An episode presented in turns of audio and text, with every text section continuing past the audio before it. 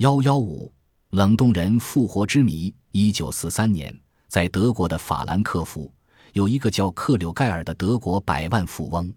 当时，他对希特勒发动的第二次世界大战已陷入绝望，再也找不到能逃避这场灭顶之灾的最好办法了。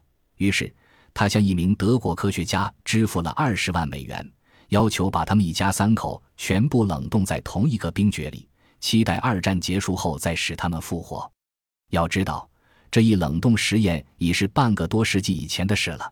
德国著名低温学专家比霍伦博士认为，尽管今天使冷冻人复活的低温科学仍处于萌芽阶段，但不久可望使冷冻半个多世纪的克柳盖尔一家解冻复活。比霍伦博士欣慰地说：“目前，我们在使冷冻人复活的实验性研究中已迈出可喜的一步。”从而看到低温科学领域站出的一线曙光。跟实验条件下的大多数冷冻人所不同的是，这一家三口人是在正常存活的情况下被冷冻到冰块里的。从这一活人冷冻的有利条件看，使他们解冻复活的前景实际上非常乐观。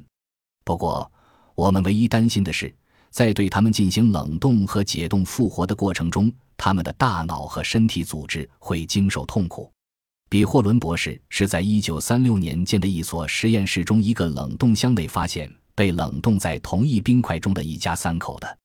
在这所实验室被克柳盖尔买下之前，许多医生和科学家曾在这里工作过。装有这一家三口人的冷冻箱被几十年来积聚的废弃设备和各种垃圾所埋没。在清点实验设备时，比霍伦博士掀开蒙在冷冻箱上的防水扇布，便意外发现。被冷冻在冰块里的克柳盖尔一家，当年三十九岁的德国百万富翁克柳盖尔，三十八岁的妻子海丽卡和五岁的女儿克里斯基娜，他们被冷冻在一个一百八十乘以二百一十厘米的大冰块中。德国低温学冷冻技术专家比霍伦博士在一个被废弃的物理研究实验室的冷冻箱中，惊异地发现了一九四三年被冷冻在冰块里的克柳盖尔一家。此外，在这个装有冷冻冰块的实验室的一个旧写字台中，还发现一些与这一被冷冻的克柳盖尔一家有关的文件记载。文件中写道：克柳盖尔向一位叫阿里贝尔·寻伯鲁赫的科学家支付了二十万美元，要求把他们一家三口一直冷冻到二战结束。看来，克柳盖尔非常憎恨希特勒等纳粹分子。他在被冷冻前，曾向那位为他冷冻的科学家嘱咐道。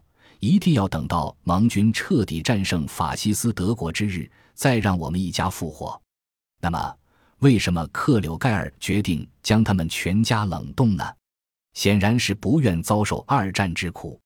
现已查明，那位为克柳盖尔一家冷冻并许诺二战结束后再使他们一家复活的科学家，已于1944年下落不明，也许已故或失踪。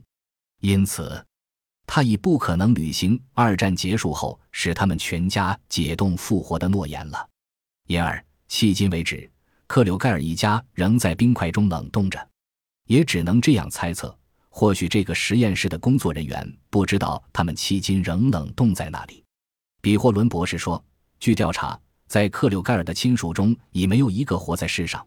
这就是说，在没有任何外来干扰情况下。”我们可在近期内开始所谓解冻复活工程。研究人员在对处于冷冻冰块中的克柳盖尔一家进行仪器扫描检测，表明，尽管他们三口人的心脏自1943年起就已停止跳动，但他们目前的状况非常好。低温冷冻专家比霍伦和他的助手们计划用三至四个月的时间，使他们处于冷冻状态的身体慢慢解冻。一旦使他们的体温升至六十八。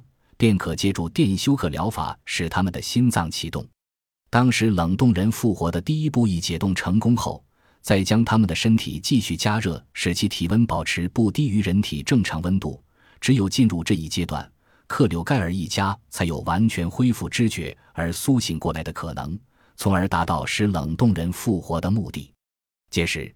专家们将开始对这三名冷冻复活者的体力和智力状况进行全面检测和评估。在世界低温科学研究领域里，曾有过首次使冷冻人复活的先例。一九三六年，一个美国富豪曾接受冷冻实验，一九九零年，科学家们使他解冻复活。遗憾的是，他复活后只活了四年，于一九九四年十二月十四日故去。本集播放完毕，感谢您的收听，喜欢请订阅加关注，主页有更多精彩内容。